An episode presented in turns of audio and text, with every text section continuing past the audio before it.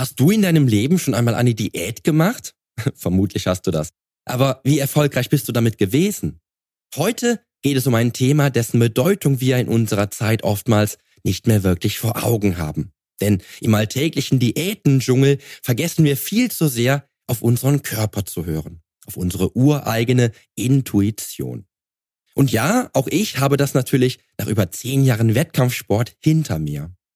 Heute soll es daher um Diäten gehen. Wie sehr eine Diät deine Lebensqualität beschneidet und sich auf deine Psyche auswirkt, erfährst du jetzt hier im Podcast. Change starts now.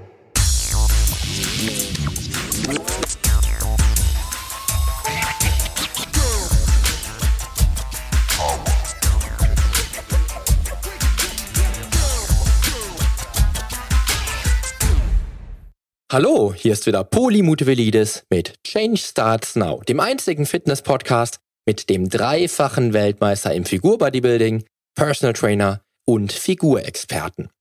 Hier profitierst du von meinen 25 Jahren Erfahrung als Wettkampfathlet und Bodybuilder und bekommst die Komplettlösung für deine Fitness. Denn ich helfe dir dabei, mit den effizientesten Trainings- und Ernährungsstrategien deine Traumfigur zu erreichen. Lass uns also jetzt gemeinsam in die aktuelle Episode deines Fitness Podcasts durchstarten. Viel Spaß! Im letzten Jahr habe ich eine Episode für diesen Podcast geplant, der Wieso Diäten nicht funktionieren heißen sollte. Und zufällig habe ich mich im Coaching mit einer Klientin darüber unterhalten. Und diese Klientin erzählte mir dann vom Achtsam Schlank Podcast mit Nuria. Und naja, du hörst, dass ich dann diese Idee viel spannender fand, als nur eine Solo-Episode daraus zu machen. Weil Nuria noch einmal eine ganz andere Sichtweise darauf hat als ich selbst. Immerhin habe ich mich in jeder Vorbereitung innerhalb von zehn Jahren Wettkampfsport mit Diäten gequält und gepeinigt, um auf der Bühne die Bestform zu erreichen.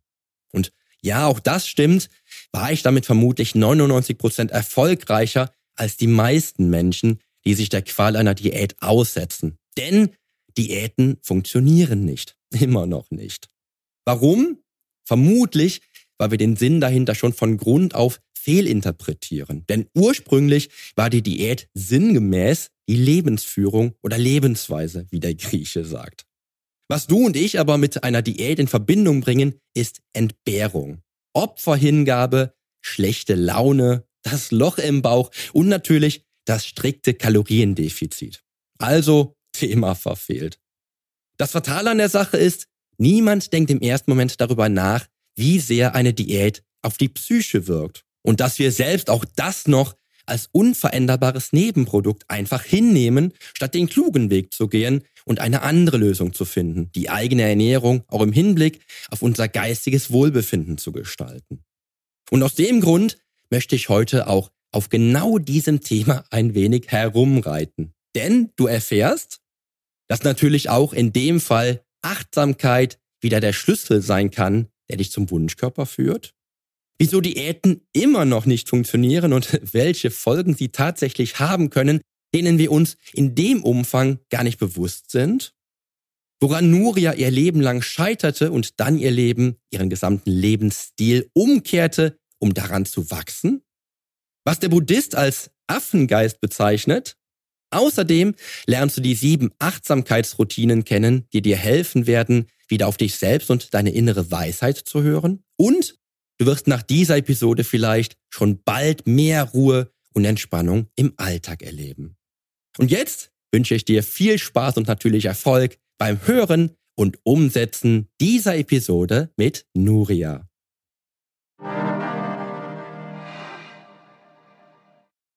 Ja, jetzt haben wir schon viel ähm, von dir hier gehört, würde ich behaupten. Ne? Haben wir auch so ein bisschen was kennengelernt von dem Menschen Nuria, wer du so bist.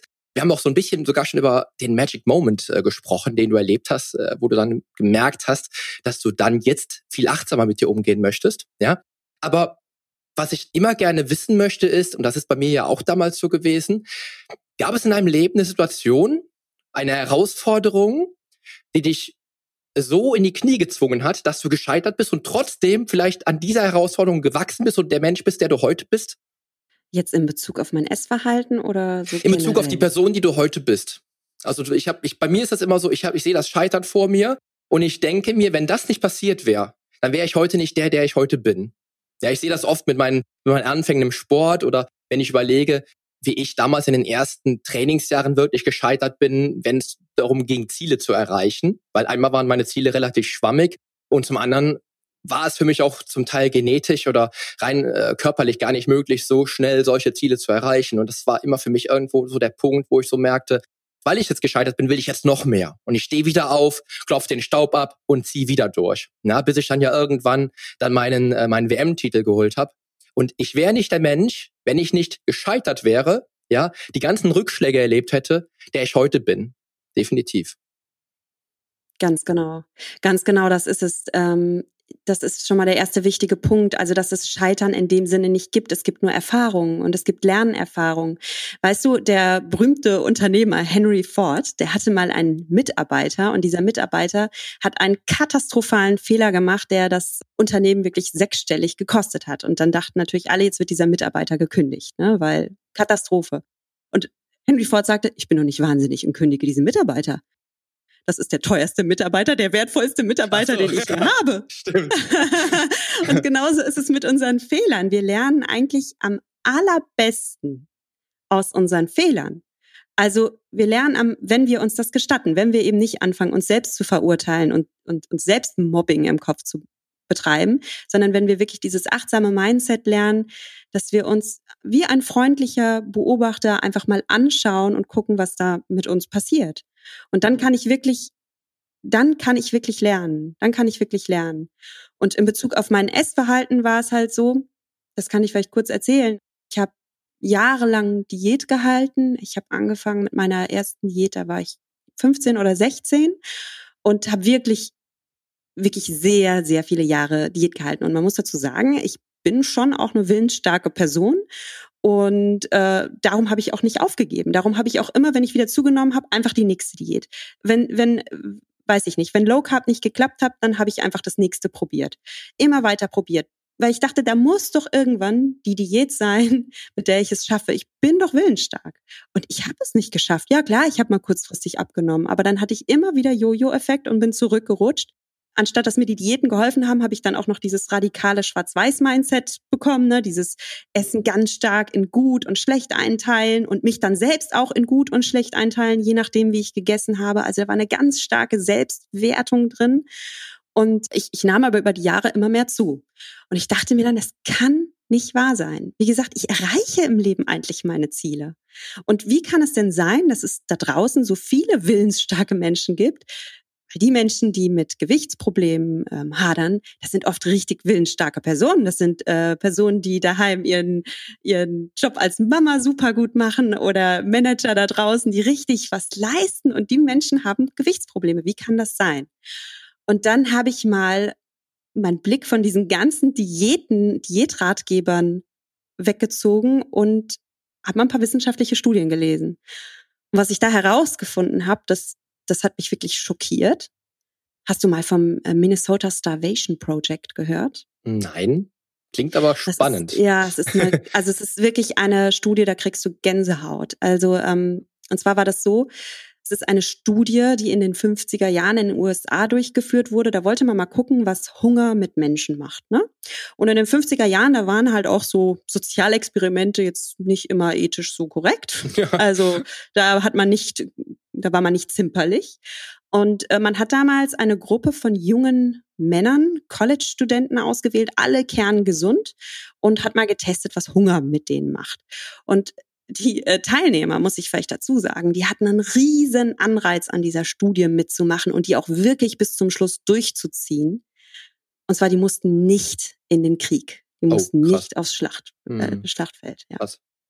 Und also hohe Motivation. Mhm ja, die Menschen, diese kerngesunden Männer, wurden dann auf eine Diät gesetzt und zwar, es war jetzt verglichen mit den Reduktionsdiäten, die wir Frauen so machen, eigentlich noch recht moderat. Ich glaube so um die 1500 Kalorien, 1600 oh. Kalorien haben sie bekommen. Man nannte das aber schon Semi-Starvation, also halbes Verhungern. Jetzt möchte ich mal die Frauen draußen fragen, die Kalorien zählen, hm, schon mal eine 1000 Kalorien Diät gemacht? Ne? Ja, also, genau. okay, mhm. weißt du, was du da tust? Also wir Frauen machen durchaus Schlimmeres und das freiwillig. So diese jungen Männer wurden wirklich gaga. Also nicht nur, dass sie körperliche Erscheinungen hatten, wie dass sie nicht mehr leistungsfähig waren, dass sie keine Konzentration mehr hatten, dass sie keine Lust mehr auf Sex hatten, dass sie äh, zitterig wurden, Muskeln natürlich abbauten und natürlich auch Gewicht abnahmen, klar, will ich gar klar. nicht verheimlichen. Aber die wurden psychisch wirklich krank. Also die wurden obsessiv. Es gab junge, wir reden hier von jungen College-Studenten, die fingen an, auf einmal Essen zu horten und zu mhm. verstecken. Sie durften es ja nicht essen, dann wären sie mhm. aus dem mhm. Experiment rausgeflogen. Mhm. Manche haben Essen mit ins Bett genommen.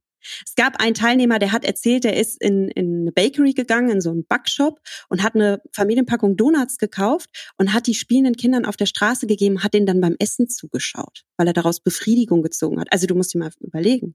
Andere haben Rezepte angefangen zu sammeln. Einer hat wie ein Gestörter angefangen, Kaugummi zu kauen. Es gab welche, die sind an die Mülleimer gegangen und haben Essen rausgeholt und heimlich gegessen und haben dann einen Nervenzusammenbruch bekommen und das dann alles dem Studienleiter gebeichtet und waren am Ende. Krass. Und wenn du dir mal anschaust, ja, es ist wirklich gruselig. Und das bei 1500, 1600 Kalorien. Und wir Frauen machen das über Jahre, über Jahre, Richtig. nicht ein paar Wochen, wir machen mhm. das über Jahre. Und wir zerstören damit nicht nur unseren Körper, weil wir unsere Muskelmasse verlieren, sondern wir zerstören uns den Genuss beim Essen. Was eine der schönsten, sinnlichsten Erfahrungen ist, die wir eigentlich haben im Leben. Wir zerstören uns unser Körpergefühl. Wir kriegen eine ganz verzerrte Selbstwahrnehmung. Auch das war übrigens der Fall, dass die Männer vor dem Spiegel standen und auf einmal ganz verzerrte Körperwahrnehmungen hatten. Also wir, wir machen uns innerlich kaputt. Und als ich das gelesen habe, habe ich gedacht, ich muss sofort aufhören damit. Ich muss sofort aufhören damit und es muss einen anderen Weg geben. Es muss einen anderen Weg geben.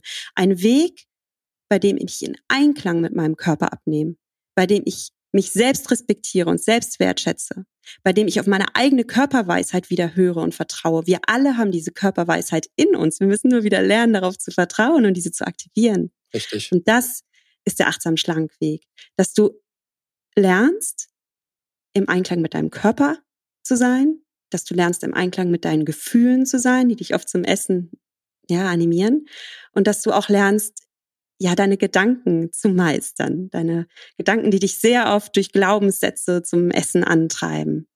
Das ist es. Absolut. Das heißt, du bist aber auch wahrscheinlich dann ein Mensch. Ich, ich höre das ganz, ganz oft von, äh, von Klientinnen. Gerade von Klientinnen, die dann halt eben ähm, mit einer Ernährungsumstellung anfangen oder mit einer Ernährungsstrategie anfangen, die wir halt eben äh, dann entwickelt haben, dann gesünder essen wollen und dann auch zum Teil natürlich Sachen vorkochen, die Sachen, die vorgekochten Sachen dann mit zur, zur Arbeit zu nehmen. Und die sagen mir dann immer, ja, sie trauen sich halt nicht, dann das zu essen, was auf der Arbeit, was sie dann halt eben mitgebracht haben, weil die Kollegen wollen dann zum Beispiel ins, ins Restaurant fahren. Ja, sie trauen sich das dann nicht, dann irgendwie im, im Mitarbeiterraum zu essen, weil dann alle gucken ja, und die anderen gucken ja sowieso und äh, wie, wie gehe ich damit um, wenn die mich angucken? Ähm, ich will ja auch irgendwie schlanker sein, aber ich will das auch vielleicht gar nicht so zeigen. Das kennst du wahrscheinlich dann gar nicht, oder? Dass du dann wirklich dann einmal von, von außen halt so gelenkt bist, dass du halt dich vergleichen willst mit anderen Menschen einmal, was ja bei, bei Frauen leider halt doch sehr, sehr schnell passiert. Bei uns Männern ist das, glaube ich, nicht ganz so ausgeprägt.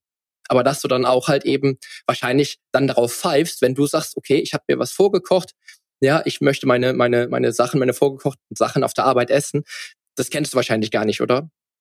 Ja, ich kenne es schon, aber es ist schon auch immer eine Frage, wie ich das, äh, man sagt im Coaching, wie ich das frame, also welchem Rahmen ich den gebe. Ich kann das natürlich bewerten, kann sagen, oh, wie peinlich, ich nehme hier mein eigenes Essen mit. Oder ich kann meine Dose mit einem Strahlen auspacken und sagen, oh, ich freue mich voll auf mein Mittagessen. Ich habe mir nämlich selbst was gemacht.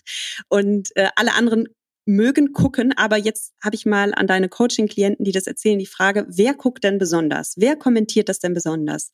Das sind meistens die Frauen, die selbst ein großes Thema mit ihrem Essen haben. Die sind dann besonders neugierig. Mhm, garantiert.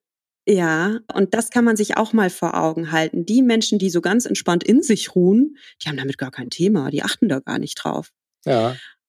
Also von daher, das vielleicht erstmal schon mal wissen und dann ja, man kann sich da ja auch gegenseitig anstecken. Also es ist ja nichts Böses oder Schandhaftes oder Blödes daran, was sich was mitzunehmen, was zu kochen. Also, und wenn man irgendwie in die Kantine essen geht, also ich kenne das schon auch, dann kann man ja auch äh, mitgehen, kann sich da sogar sein Essen selbst mitnehmen. In der Kantine ist es ja nicht wie im Restaurant, da, da darf ich ja mein eigenes Essen mitnehmen. Oder ich kombiniere, ich, ich gucke, äh, finde ich da irgendwie vielleicht sogar was von der Kantine auch lecker, esse da mit, weil natürlich ist Essen was Geselliges. Ich hätte jetzt auch keine Lust, wenn alle Kollegen Mittagspause in der Kantine machen, dann da alleine traurig an meinem Schreibtisch in meinem Couscous rumzustochern. Ja, also wie traurig ist das denn? Essen ist auch was Geselliges und von daher würde ich auf keinen Fall auf die Gemeinschaft verzichten wollen.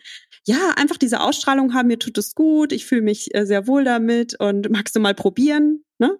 Also so, so, eine, so eine Offenheit einfach haben. Ja, ich kenne ich kenn das halt selbst auch. Also ich weiß halt, ähm, in meiner Zeit, bevor ich dann auch irgendwann selbstständig wurde, habe ich halt auch, ähm, war ich angestellt und hatte dann damals auch in Wettkampfvorbereitung natürlich immer meinen großen Topf dabei, meinen großen, meine große Tupperdose dabei, wo Reis und Hühnchen alles drin war. Und ich habe dann einfach immer so gemerkt, dass, wie du es gerade schon sagst, die Männer, die dann sagten, äh, was ist das denn? Schmeckt das überhaupt? Kennt man ja den Spruch, ist ja total spannend. Natürlich schmeckt das, sonst würde ich ja nicht essen. Aber es schmeckt auch, weil ich, weil ich halt mein Ziel vor Augen habe, weil ich ein messerscharfes Ziel vor Augen habe. Sehr geil.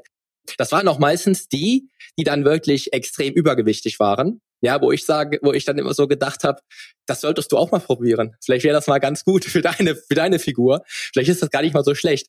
Ich glaube, dass das sogar dann so, so wäre, dass die dann zu ihren Frauen nach Hause fahren und sagen, du, Frau, du musst mir mal Reis und Hühnchen machen. Man weiß ja nicht. Ja, oder vielleicht, vielleicht auch umgekehrt. Vielleicht gehen die nach, auch nach Hause und sagen, ey, der Poli ist voll der komische Typ, ne? Der ist da so Bodybuilder, der ist da sein Quark mit Leinöl oder so. Ja, also genau. manche Leute spinnen ja, ne? Mhm. Aber das ist ja auch, die reden sich ja auch ihr Leben schön, ihre Realität schön und, und in Wahrheit steckt da sehr oft die Sehnsucht nach einem anderen Leben. Ne? Ich Man muss sich ja auch rechtfertigen vor sich selbst und vor anderen und das hilft vielen Menschen, dass sie dann einfach andere schlecht machen, dann kann man sich selbst ein bisschen besser fühlen. Äh, das brauchen wir aber auch nicht zu ernst nehmen. Dann auch, wie auch da ist, ist es immer so eine schöne Strategie, aber es hilft wirklich bei allem, auch da wieder Mitgefühl mit den Menschen haben. Also wirklich Mitgefühl. Der arme Kerl, der kann da jetzt auch nicht aus seiner Haut raus und aus seiner Rolle. Und dann hilft er sich halt dadurch, dass er halt mein Essen schlecht macht. Ja, ich habe da Mitgefühl mit. ja, und ich hatte damals dann irgendwann, wo ich, wo mir das dann bewusst war, hatte ich dann irgendwie mal einen frechen Spruch. Ich habe dann wirklich solche Sprüche gebracht, man war ja unter Kollegen, die haben mich ja auch dann irgendwie, haben mir auch einen Spruch gedrückt, dann durfte ich ja dann auch zurückdrücken, ja, äh, und habe dann auch solche Sprüche mal gebracht. Und ähm, das Lustige ist dann auch tatsächlich, dass man auch dann rausgehört hat, dass der wirklich mal nach Hause gegangen ist, der Mann. Also ich habe da einen ganz bestimmten im Kopf. und dann seiner Frau sagte, äh, du Frau, du musst mal das und das kochen. Der Poli ist das und der ist topfit. Das will ich mal probieren. Ja, ja ich ja, gut. Es ist, hat mir, es hat ist, also Spaß es gemacht. Ist, es ist frappierend, ja, ja, ja. Absolut. Absolut. Ja. Ja. Was ich aber dann auch immer wieder so ein bisschen mitempfunden habe oder ähm, erlebt habe, war einfach, dass diese Menschen einfach auch nie in ihrer Mitte waren. Das waren alles Menschen, mhm. die haben sich immer durch äußere Dinge halt eben leiten lassen. So wie eine ja. Frau, die ein Ziel hat, wie beispielsweise ein Ziel hat, sie möchte schlanker sein, sie möchte das und das an Gewicht verlieren, ähm, den den Körper haben, aber das gar nicht von sich selber will, sondern, sondern nur will, weil die anderen über sich sprechen. Ja, was unheimlich schwer ist. Und das ist so der Punkt gewesen, wo ich damals, ungefähr vor 20 Jahren, etwa mal über das Thema Achtsamkeit und Meditation nachgedacht habe. Ja, ich habe mittlerweile wieder einen Weg gefunden. Jetzt wieder, ich habe es jetzt wieder zwei Monate am Stück durchgezogen, zu meditieren täglich. Ja, aber ich glaube, dass, dass der Punkt, das ist nach innen hören, mal einfach mal Stille im Kopf, ja, so weit wie es geht, einfach ganz, ganz wichtig ist und einfach mal hören, was ich selber will und nicht immer so nach Äußerem zu gucken, ja. Glaubst du, dass, dass Meditation für viele auch dann eine Lösung sein kann? Weil das wird ja bei dir wahrscheinlich auch ja, zum Tag gehören, dass du in dich reinhörst und meditierst. Oder wie siehst du das? Ja, ja, nee, also Meditation ist auf jeden Fall ein Weg, wie ich wieder so auf meine innere Stimme hören kann. Und wie ich aber auch, das ist das Spannende an Meditation, wie ich meine eigenen Gedanken beobachten kann. Ich setze mich ja nicht hin und meditiere und in meinem Kopf ist nichts, sondern meistens ist es so, man denkt tausend Sachen, angefangen von, äh, was will ich heute noch machen, was kaufe ich ein, oh, mein Knie juckt, oh, ist unbequem, mein Rücken. Also man hat tausend Gedanken, man schafft es gar nicht, in diese Stille zu gehen. Und man lernt durch das Meditieren, diese Gedanken einfach mal zu beobachten und gar nicht so ernst zu nehmen und dass ich gar nicht auf diese ganzen Gedanken in meinem Kopf reagieren muss. Weil wir haben alle so viele Gedanken im Kopf, die, die Buddhisten sprechen von einem Monkey Mind. Also in unserem Kopf sind Monkeys, kleine Äffchen, die hüpfen von Ast zu Ast und die wollen uns immer ablenken und wegzerren. Und wenn wir jedem Äffchen die Hand reichen, ähm, dann wird das nichts mit dem messerscharfen Ziel, sondern dann bleiben wir im Dschungel, im mhm. Dschungel unserer Gedanken. Richtig. Und das ist das Schöne an der Meditation. Und Gleichzeitig muss ich sagen, also ich finde das der Hammer, dass du es schaffst, so viel zu meditieren. Auch da bin ich jetzt persönlich wieder sehr pragmatisch, weil es ist halt auch nicht leicht, wenn man einen vollen Terminkalender hat oder Kinder hat, sich jedes Mal diese Zeit herauszuschaufeln, zu meditieren. Es gibt auch so Alltagsmeditationen. Es gibt nicht nur diese, diese formelle Meditation, dass ich mich jetzt hinsitze, hinsetze und in die Stille gehe. Ich kann auch in Tätigkeiten aufgehen und dabei meditieren. Und ein wirklich wunderbarer Weg, das zu üben, ist tatsächlich das Essen, dass ich mal wirklich mal eine Mahlzeit mich hinsetze und mal zwei, drei Gabeln nur für den Anfang nehme und die ganz, ganz, ganz bewusst mal esse und wahrnehme, was schmecke ich denn alles. Und ich schmecke nicht nur mit der Zunge und dem Gaumen, ich schmecke auch mit der Nase. Ich kann auch mal hören. Ich kann auch mal wirklich in meinen Körper reinspüren, mal wirklich alle Sinne aktivieren und gucken, was macht diese Nahrung mit mir? Wie tut die mir gut? Wie schmeckt die mir wirklich? Also das ist so eine Achtsamkeitspraxis, die man so ganz schön in den Alltag integrieren kann. Und generell kann man öfter einfach mal kurz innehalten, ohne dass ich jetzt groß meditiere. Ich kann jetzt kurz innehalten und kann einfach mal mich selbst beobachten, gucken, okay, was, was tue ich denn gerade? Wie tue ich das? Und was macht das mit mir? Also was tue ich gerade? Wie tue ich das und was macht das mit mir?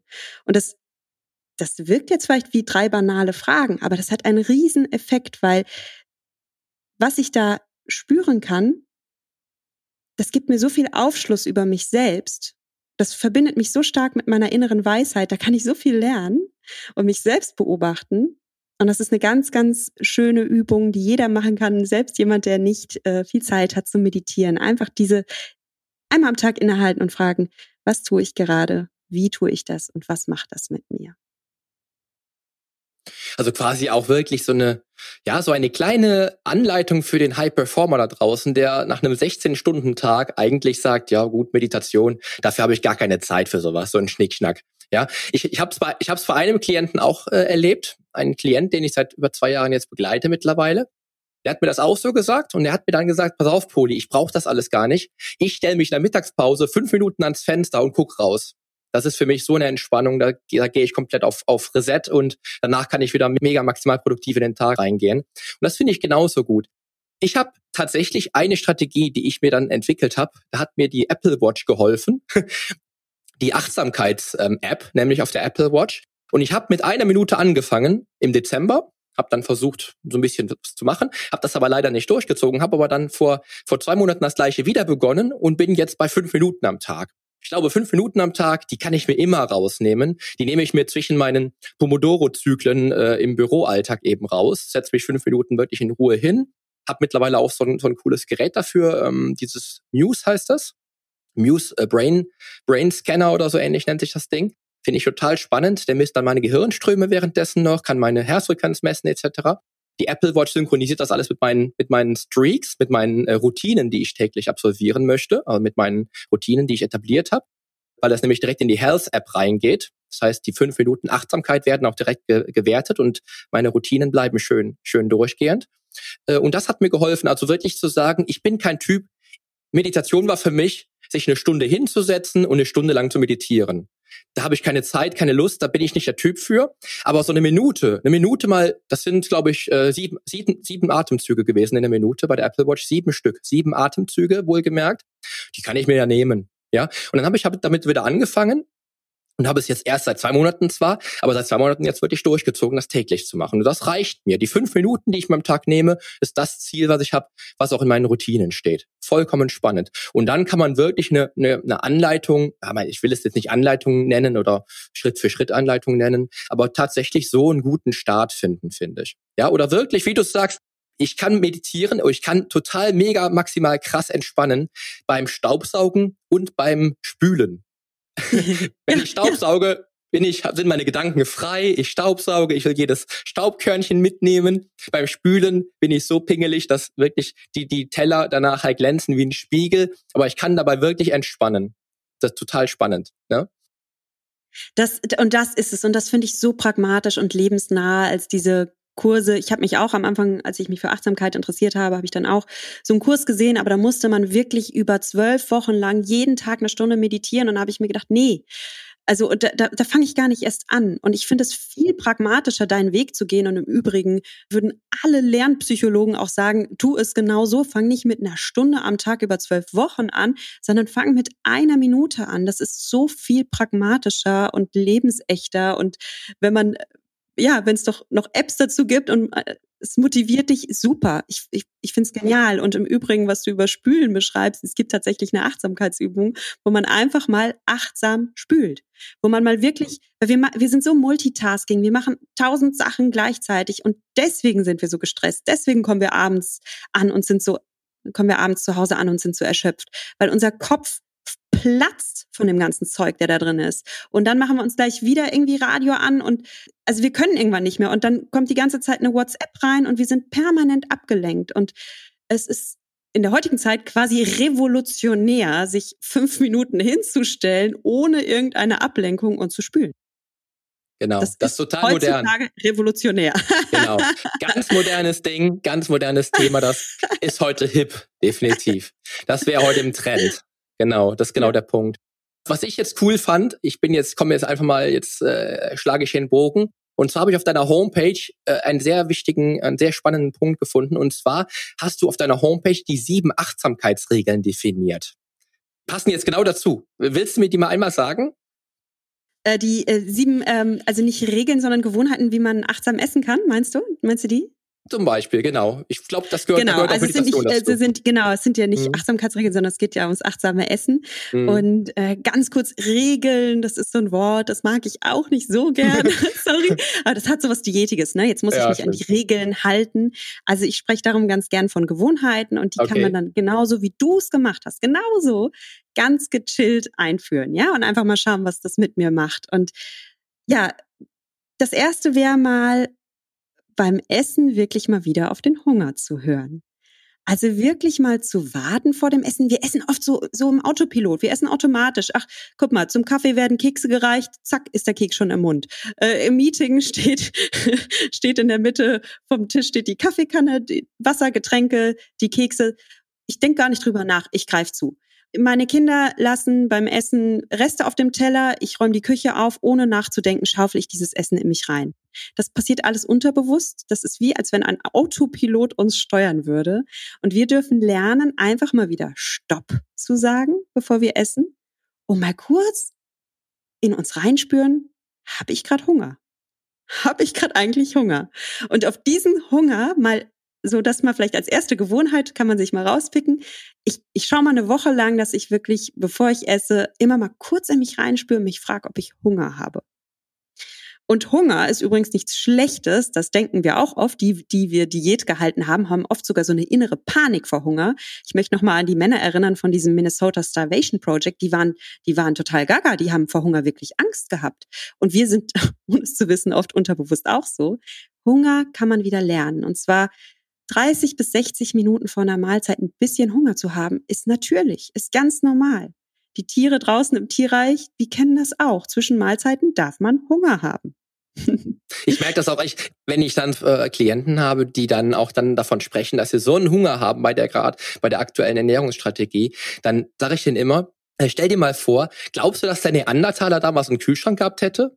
Oder meinst du, wenn der einen Kühlschrank gehabt hätte, wäre der da hingerannt oder hätte Supermärkte gehabt, der wäre da hingerannt. Der hatte auch zwischendurch Hunger und manchmal halt wirklich stundenlang, weil die noch auf der Jagd waren. Ja, und das, das verpassen wir so ein bisschen. Das, das, das haben wir auch irgendwie so ein bisschen verloren, weil wir jederzeit irgendwas essen können. Ja, du bist unterwegs, du kannst jederzeit anhalten, die an einem Kiosk oder in irgendeiner Bude irgendwas holen, im Supermarkt irgendwas kaufen, ohne dass du Hunger haben müsstest. Ja, sobald das Hüngerchen kommt, gehen direkt die Alarmglocken los bei uns allen. Und es wird auch von der Werbung so geframed. Ne? Ich, denke, ich erinnere mal an die äh, Werbung eines berühmten Schokoriegels. Ne? Ja, genau. Da, du bist nicht du, wenn du hungrig bist. Und dann, Richtig. weißt du, welche Werbung? Ich meine, ich nenne das. Mhm, natürlich. Also wir kriegen so dargestellt, so, oh, Hunger, dann bist du nicht du. Und dann, genau. also, als wenn das was ganz Schlimmes wäre. Natürlich, ja. Heißhunger sollst du auch nicht kriegen, weil dann ist dein Esstempo auf einmal wieder das eines Mähdreschers. Also das ist auch nicht gut. Äh, aber so, so ein leichter, angenehmer Hunger ist eine wunderschöne Sache, macht mehr Appetit beim Essen, hilft dir natürlich auch, deinen Wohlfühlkörper zu haben, dass du nicht ständig nascht und damit auch Insulin ausschüttest und gar nicht in den Fettabbau kommen kannst. Ich will jetzt nicht zu biochemisch werden, das hast du bestimmt in irgendeiner Episode schon alles erklärt. Aber äh, ja, also so ein angenehmer Hunger. Und auch da, wie gesagt, bitte in dich reinspüren, wenn du merkst, jetzt, jetzt wird's hier heißhungrig. Das willst du auch nicht. Aber das überhaupt mal wieder zu erforschen, ja, wo ist so mein Hungerspektrum? Was, was ist so ein angenehmer Hunger? Wann esse ich in einem angenehmen Tempo, habe noch genug Zeit, mich hinzusetzen? Und wann wird's schon hektisch? Ja, mhm, ja genau. Das ist mal ein interessantes Experiment vielleicht für eine Woche. Definitiv. Genau. Und dann wären wir schon bei der zweiten Gewohnheit und das ist halt wirklich Pausen zwischen den Mahlzeiten mal einhalten. Ja, das ist auch so in der heutigen Esskultur verloren gegangen. Bei, bei meiner Oma und beim Opa, da war es noch so, drei Mahlzeiten. Drei Mahlzeiten, das war's. Und sonntags das Eis, so wie du es beschrieben hast. und das, das haben wir nicht mehr. Wir, wir, wir, wir haben uns angewöhnt, oder ich glaube, das Marketing, die, die Lebensmittelindustrie hat uns angewöhnt, dass wir ständig essen sollen. Essen, naschen, hier und da. Und äh, das, das entfernt uns aber total von einer schönen Esskultur und ja, es entfernt uns halt auch von unserem Wohlfühlkörper, muss man so ehrlich sagen. Das ist auch so ein Punkt halt. Das ist halt das, äh, was ich bei den meisten Ernährungsprotokollen sehe. Ja, dann wird dann aber darauf verzichtet, das zu schreiben. Und ich wundere mich immer, wieso funktioniert es gerade nicht? Ja, und dann sagen die Klientinnen mir, ah ja gut, äh, so die, die, die, die Haribo Gummi, die Gummibärchen oder das Eis dann zwischendurch habe ich jetzt nicht notiert. Ist das denn so wichtig? Klar, wenn du bei, wenn, wenn, wenn du bei drei Mahlzeiten, äh, bei drei Mahlzeiten dann äh, auf die Snacks kommst, die dann genau die gleiche Kalorienmenge haben wie die, wie die Hauptmahlzeiten, dann ist es eher wahrscheinlich schwierig. Das ist spannend. Also ich lasse meine Coaches auch manchmal für drei Tage oder in schwierigen Phasen ihres Lebens ein Ernährungsprotokoll schreiben, aber ich schaue mir das gar nicht an. Echt? Ich mache nämlich, nee, pass auf, ich habe nämlich eine andere Idee dahinter. Willst du, dass die achtsamer sind? Ja, ich will einfach, meine Idee ist nicht, weil ich möchte gar nicht, dass die unbedingt Kalorien sehen oder das ist in dem Moment nicht meine Idee. Ich möchte einfach mal, dass sie sich mal wieder gewahr werden, also auch das ohne ähm, Selbstkritik, sondern einfach mal beobachten, was da den ganzen Tag so in den Mund wandert. Und es ist wirklich frappierend, wenn ich es mal aufschreibe. Spannend. Also, weil dann merke ich halt, und da ist dann aber das Problem, ja, da ist dann immer so diese Wertung drin. Wenn ich das dann meinem Coach-Trainer hinlegen muss, dann denke ich, oh nee, und jetzt kriege ich gleich Ärger und ja, ich weiß, ja. da war ein Gummibär. So, und dann schreibt man es nicht auf. aber, aber weißt, halt. was ich, weißt, was ich noch spannender finde, was du, was du ganz am Anfang mal gesagt hast, ich finde es noch spannender. Ich, ich brauche vielleicht auch bei mir gar keine Kalorien zählen. Ich habe natürlich auch eine Protokolldatei, die man nutzen kann. Aber äh, viel spannender finde ich es tatsächlich dann doch, das Essen zu fotografieren. Ja, weil dann tatsächlich dann wirklich das passiert, dass man sich so bewusst wird, Mensch, wie, was habe ich denn meinen Teller so voll gemacht? Oder du guckst dir die Bilder vielleicht einen Monat später an, nachdem du dann vielleicht so ein paar Gewohnheiten verändert hast. Ich nenne es jetzt nicht mehr Regeln. Mhm. War ja natürlich schon direkt ein Fauxpas. Aber wenn du dann mal schaust, wie du dann gegessen hast und wie sich dein Essverhalten vielleicht verändert hat im Laufe der, der, der Monate.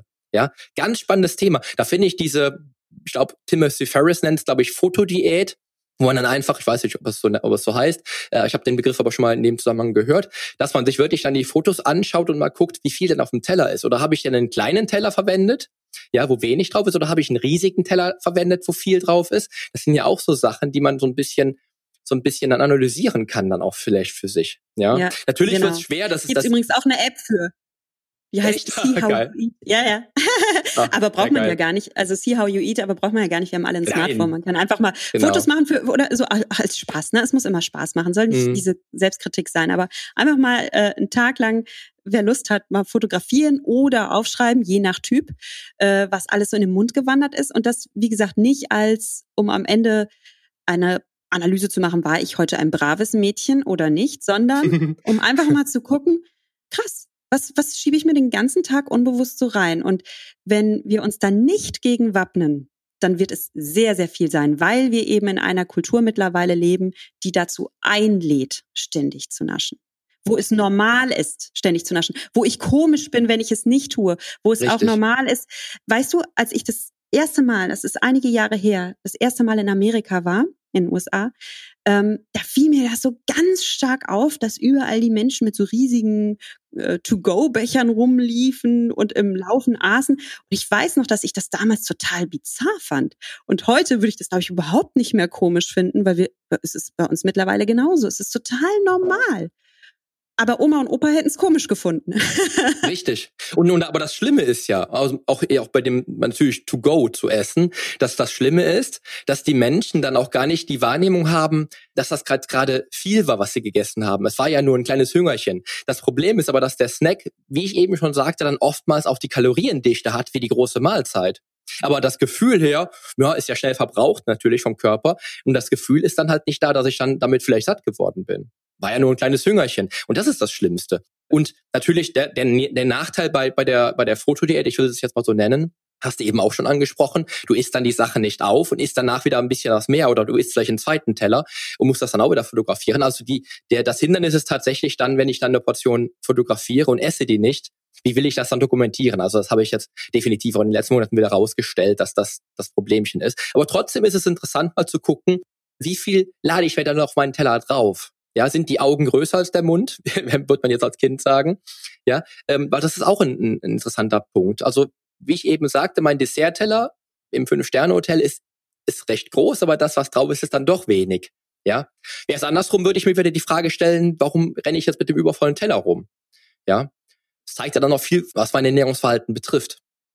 Spannend übrigens, was du über die Foto-App sagst. Also aus dem Grund mache ich das jetzt auch nicht. Das ist auch nicht mein Weg, weil ja, genau, dass nicht diese Denkweise kommt, oh, jetzt habe ich es ja fotografiert, jetzt esse ich es auch, ne? Habe ich ja quasi bezahlt für, in Anführungsstrichen. Ja. Das ist leider wieder so Diätdenken. Aber einfach mal dieses achtsame Notieren. Ich persönlich habe das auch für mich immer gemacht. Ich habe früher im Schichtdienst gearbeitet und da gab es auch nicht wirklich Pausen zum Essen. Und da, das ist auch so ein so eine Gefahr, dann immer mal hier und da zu naschen. Und ich kenne das auch von meinen Coaches, also gerade so Ärzte oder äh, Pfleger, die im Krankenhaus arbeiten, die die Nachtschichten machen, die, die naschen dann zwischendurch mal in der in der Küche, ne? Die Patienten bringen auch immer irgendwelche Leckereien mit und so. Und man nascht dann dazwischendurch und merkt gar nicht, was da alles dann so in einem landet. Mhm, also Absolut. man ist dann auch noch in der Nacht, da hat man irgendwie eh, ist das Gehirn läuft irgendwie so auf Standby-Modus. Mhm. Ja, und da darf man dann ruhig wieder ein bisschen achtsam mit sich sein und da hilft tatsächlich notieren. Aber bitte auch da jetzt wieder nicht komisch werden, nicht in so ein Diät-Mindset fallen. Es geht nicht darum, ein Protokoll auszuführen, ob man gut oder brav ist. Es ist einfach nur ein Tool. Und wenn man merkt, oh, mir tut es nicht gut, mich erinnert das zu sehr an dieses Diät halten und Regeln halten, dann, dann auch nicht machen. Also immer bei solchen Vorschlägen auch wieder in die Achtsamkeit gehen und prüfe für dich, was dir gut tut, was dir hilft. Bei mir habe ich wirklich festgestellt, dass bei mir, bei mir persönlich, Planung sehr gut funktioniert. Darum habe ich auch eine Ernährungsplanung, verwende ich sehr gerne Ernährungsplanung. Aber ich habe auch ganz viele Klientinnen in dem Falle, die dann sagen, pass auf, Poli, ähm, ich will mich an einige Grundmuster halten, an einige Grundroutinen bei der Ernährungsweise halten. Ich möchte aber selber entscheiden, was ich wann koche und wie ich koche und was. Das macht dann schon viel aus. Also da muss ich wirklich dann auch im Coaching definitiv maximal individuell entscheiden, äh, wie ich dann mit dieser Klientin dann, was die Ernährung betrifft, arbeite. Absolut, in jedem Falle. Ganz genau. Das ist das Schöne, nämlich an, den, an dem Individuellen und an dem auf die eigene Körperweisheit vertrauen und dass du das auch integrierst. Weil manche Menschen lieben eben diese Struktur und andere fühlen sich genau dadurch dann gefesselt und ja, genau. Sehr schön. So, lass uns mal weiterhören. Was ja, die dritte Gewohnheit, die ich vorschlage, ist, ja, ist langsam und achtsam. Wir haben vorhin schon gesagt, wenn ich nicht ordentlich kaue, dann hat mein Körper gar nicht die Chance, diese Nahrung wirklich gut aufzuspalten und zu verdauen. Und wirklich, die Verdauung fängt im Mund an. Ähm, der Magen hat keine Zähne. also darf man wirklich gründlich kauen. Und auch da, es gibt dann Menschen, die sagen, ja, jeden Bissen 30 Mal kauen. Das finde ich jetzt persönlich wieder sehr unsexy. Ja, ich habe keine Lust, Essen zu zählen oder so. Mhm. Aber es reicht einfach, dass ich in den Genussmodus gehe, den ich vorhin mhm. beschreibe. Also in dieses wirklich mal ordentlich kauen, nachspüren, vielleicht sogar mal für ein, zwei Bissen die Augen schließen und das Ganze mal wirklich sinnlich wahrnehmen. Man kann sich dabei auch mal überlegen, was esse ich denn da? Was ist vielleicht auch woher kommt mein Essen? Welche Menschen, welche Tiere waren alle daran beteiligt, mir das zu geben? Also auch eine Wertschätzung gegenüber dem Essen zu haben. Genau, Dankbarkeit, genau. Dankbarkeit, ja. Mhm. Ich finde das auch, da kann man auch wieder an Oma und Opa denken. Oma und Opa haben vorm Essen noch gebetet. Ähm, jetzt kann man religiös sein oder nicht, aber dieses kurze Innehalten vor dem Essen und mal kurz in sich gehen und in so eine Dankbarkeit gehen, das macht ganz viel aus. Und das machen wir heute und ich bin da auch ehrlich, ich auch, ich muss da auch aufpassen. Ich bin auch der Typ, der den Kühlschrank aufreißt und einfach äh, Hunger äh, reinschieben. also das ist auch wieder so eine Gewohnheit, die für mich ganz wichtig ist, dass ich mir auch da sage, stopp, jetzt geh jetzt mal kurz in diese Dankbarkeit, ähm, lass dich auf deine Mahlzeit ein und ja, dann ist langsam und genussvoll. Das ist genau der Punkt. Ich glaube, unsere Oma und mein, und mein Opa oder unsere Großeltern, die waren ja auch natürlich, es war eine andere Generation. Ich weiß noch, dass mein Opa immer sagte, in der Not schmeckt die Wurst auch ohne Brot. Und das war so der Spruch, den ich mir gemerkt habe. Ähm, da habe ich so gedacht, ja, wenn man jetzt andersrum sagen würde, die Wurst ist doch viel wertvoller als das Brot, war so mein Denken immer. Ähm, aber das ist auch so. Und ich glaube, ich habe mir angewöhnt, damals, irgendwann habe ich mir angewöhnt, nicht mehr im Stehen zu essen. Das ist mir ganz, ganz oft passiert. Damals, gerade wo ich noch hier auf äh, ich muss Masse machen und ich will, ich will schwerer werden, schwerer werden, habe ich ja so viel in mich hineingeschaufelt, wie nur ging. Äh, ich war seinerzeit wirklich so in den Ende der 90er, Anfang 2000er war ich auf zum Teil 6.000 oder 7.000 Kalorien am Tag, die ich echt in mich hineinschaufeln musste, weil ich hätte es sonst gar nicht geschafft. Und das macht halt auch viel, wenn du dir wirklich nicht nur langsam isst, was übrigens ein super Hack ist, um so ein bisschen auch Gewicht zu kontrollieren, sondern auch dich hinsetzt beim Essen, mit deinen, mit deinen Lieben isst. Ja, da, das sagte ich eben auch, das Soziale beim Essen, was wir eigentlich so verloren haben, weil alle so zwischen Tür und Angel essen, im Büro mal schnell, mal schnell am, am Rechner essen.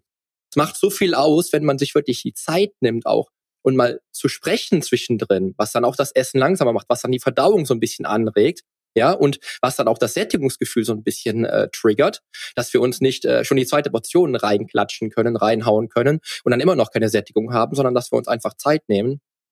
Ganz wichtiger Punkt, der heute leider oft verloren geht. Und ruhig beim Essen auch mal Esspausen machen, das Besteck ablegen, mal kurz aus dem Fenster schauen. Also äh, so ein bisschen Zeit nehmen, wirklich. Genau. Äh, ja, genau, ist auch ganz wichtig, was du sagtest, hinsetzen und am Tisch. Also ich glaube, die größte Gefahr bei uns modernen Menschen ist, dass wir halt das Handy dabei haben und dann doch aufs Handy gucken. Auch ja. da, ich bin ehrlich, ich erwische mich da auch immer wieder. Handy weg. Es ist also das, äh, spannendes Selbstexperiment kann man auch mal mit sich selbst machen. Ich erlaube mir auch nicht mehr beim Arbeiten zu essen und ich denke auch manchmal, ach, ich habe doch so viel zu tun und komm, das isst du jetzt mal schnell. Aber wenn du vor dem Computer sitzt oder vor dem Handy sitzt und dabei was isst, dann isst du und isst du und dann ist auf einmal der letzte Krümel weg und du denkst, äh, ich habe doch gar nichts gegessen. Also du, du, du nimmst gar ja, nicht absolut. wahr, dass du gegessen hast. Und natürlich bist du dann noch hungrig und du bist auch unbefriedigt, weil Essen ist tatsächlich mehr als reine Biochemie, die ich in meinem Körper reintanke. Wir Menschen haben auch tatsächlich ein Bedürfnis nach sinnlicher Befriedigung. Und wenn ich mir die nicht gebe, weil ich das einfach so inhaliere nebenbei, ja, dann wird mein Körper weiterhin irgendwie oder mein Geist wird weiterhin sagen, ähm, so, was könnte ich denn jetzt ja. mir Leckeres holen, weil ich bin irgendwie noch gar nicht befriedigt. Das ist genau der Punkt. Das ist ja auch, wenn man dann, wenn man Kinder hat, also ich versuche bei meinen Kindern zu vermeiden, dass sie Proteinshakes trinken. Leider ist es so, dass der Proteinshake, den ich trinke, ja quasi wie Kakao schmeckt. Kakao haben sie schon mal probiert, mögen sie. Äh, Proteinshakes mögen sie auch. Und dann habe ich wirklich bei mir festgestellt, dass es, dass man in jedem Raum irgendwie essen könnte. Ja, die unterschiedlichsten Räume habe ich zum Essen, äh, die ich mir dann nutze, um dann mal schnell mal für zwei Minuten weg zu sein von den Kids, dass sie das dann nicht sehen, dass ich jetzt gerade den Proteinshake trinke. Ich weiß, ich bin ein böser Papa, aber ich will ja nicht, dass meine Kinder Proteinshakes trinken. Die sind gerade mal zwei Jahre alt. Auch wenn es schlecht wäre natürlich. Aber ich möchte es halt nicht. Und ähm, dann ist es auch so, dass ich tatsächlich während der Zeit, wo ich dann weg bin, denke ich mir, okay, komm, jetzt bist du ja gerade schon zwei Minuten weg, dann mach was Produktives, zücke mein Handy und gehe vielleicht meine Lernkarten durch. Oder zück mein Handy, lese noch, lese noch gerade einen Artikel, den ich zu Ende lesen wollte. Ja, und dann ist der Shake weg und ich denke so, hm, der war aber lecker, ist auch schon wieder weg. Ja, und das ist, das ist ja immer wieder ein halber Liter, den ich dann trinke, innerhalb von den zwei Minuten. Das muss man schon sagen. Also das sind so Sachen, die eigentlich wenn man drüber nachdenkt, eher in die Falle locken, statt dann zu befreien. Ne? Also das ist wirklich nichts Achtsames, was ich da tue, weil es ist auch ein komisches Gefühl, für den Proteinshake dann beispielsweise ins Bad zu gehen. Ist ja. nicht cool irgendwie. weißt ja. ich meine? Aber auch da wieder pragmatisch einfach das Beste draus machen aus der Situation. Ja. Aber ja, ich finde das auch da, ich, ich finde es auch so schön und erfrischend, dass du so ehrlich bist. Und ich, ich will es auch sein. Also das, das klingt jetzt so ein bisschen wie aus dem Elfenbeinturm gesprochen. Ja, leg immer dein Handy weg und ja. mach nichts dabei. Weißt du, für den Anfang ist es auch echt okay, wenn man sich das mal für eine Mahlzeit am Tag vornimmt, weil das denkt man dann gar nicht, man merkt das gar nicht, wie krass handysüchtig man eigentlich Absolut. schon ist, dass einem das schwerfällt. Und wenn man dann äh, wie irgendwie Poli und Nuria im Ohr hat, die haben aber gesagt, man soll das bei jeder Mahlzeit machen, dann ist man ganz schnell wieder bei dem, oh nee, ich lasse es ganz sein. Also, oder ich beschummel mich da selbst. Und darum würde ich sagen, komm, für den Anfang vielleicht eine Mahlzeit oder äh, drei Bissen achtsam essen, das ist schon wirklich cool. Oder ja oder wenn man sich erwischt, wie man den Kühlschrank aufmacht und im Stehen schon los ist und dann merkt, jetzt ist sie schon wieder im Stehen. Ja, dann ist es aber immer noch okay, wenn ich mich dann halt erst hinsetze. So die ersten drei Bissen waren dann vielleicht für den Hunger. und dann kann ich genau. aber immer noch mich hinsetzen, entspannt weiter essen. Also wirklich auch da wieder nicht dieses Schwarz-Weiß-Denken, das ist ganz gefährlich. Das ist auch der Grund, warum ich nicht so gern von Regeln spreche, weil das halt da, ne, es ja, ich, bin, ich bin so regelgetrimmt. Ich bin so regelgetrimmt. Darum habe ich es auch tatsächlich ja. Achtsamkeitsregeln genannt. Ja, ja. Ähm, meine ich auch nicht böse, Poli, ne? Ich meine, Worte sind machtvoll. es, es, war, es wird witzig, aber ich habe das, ich hab das Bild im Kopf, diese Skala, die du da aufgemalt hast. Und da stand auch nichts von Regeln. Ich habe es mir selber wieder so hingeschrieben. Ganz kurios. ja. cool.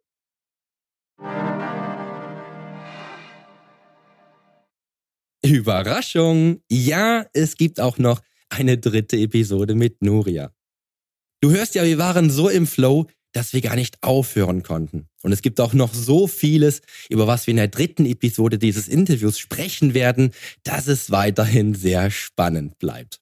Und wie immer wünsche ich mir natürlich, dass du für dich viel mitnehmen konntest und ich hoffe, dass du Ernährung und alles, was sich damit abspielt auf dem Weg zum Wohlfühlen und auch natürlich zum Wunschkörper heute mit anderen Augen siehst und verstehst, wieso es immer ein Lebenswandel auf Lebenszeit sein sollte, statt den Shortcut über die in die Einbahnstraße führende Diät zu gehen, mit der Hoffnung, damit alles zu lösen. Es ist wie es ist, ein Marathon und kein Sprint. Und auf dem Weg zum Ziel gibt es immer noch keine Abkürzung, die an den unumstößlichen Wegmarken Kontinuität und Dauerhaftigkeit gekoppelt mit harter Arbeit vorbeiführt, ohne diese Schritte leisten zu müssen.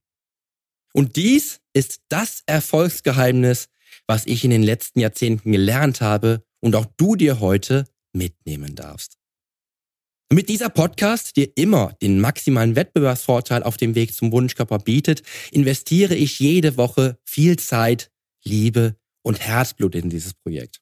Hast du also Feedback, egal ob Lob oder Kritik zu dieser oder vergangenen Episoden dieses Podcasts, dann schreib mir an info at polyonstage.de.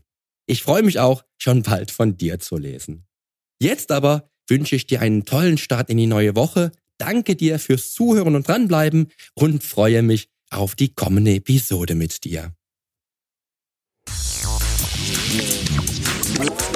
Zum Nachlesen gibt es die Shownotes zur heutigen Podcast-Episode, natürlich wieder mit allen Infos und allen Links im Blog auf polyonstage.de slash blog.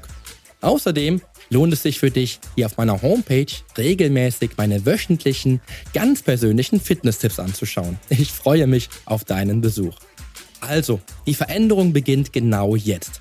Lass uns dazu auch in der nächsten Episode gemeinsam durchstarten. Denn mit meiner Hilfe bekommst du auf dem Weg zum Wunschkörper die Komplettlösung für deine Fitness. Bis zum nächsten Mal. Dein Figurexperte und Fitnesscoach Poli Mutevelidis.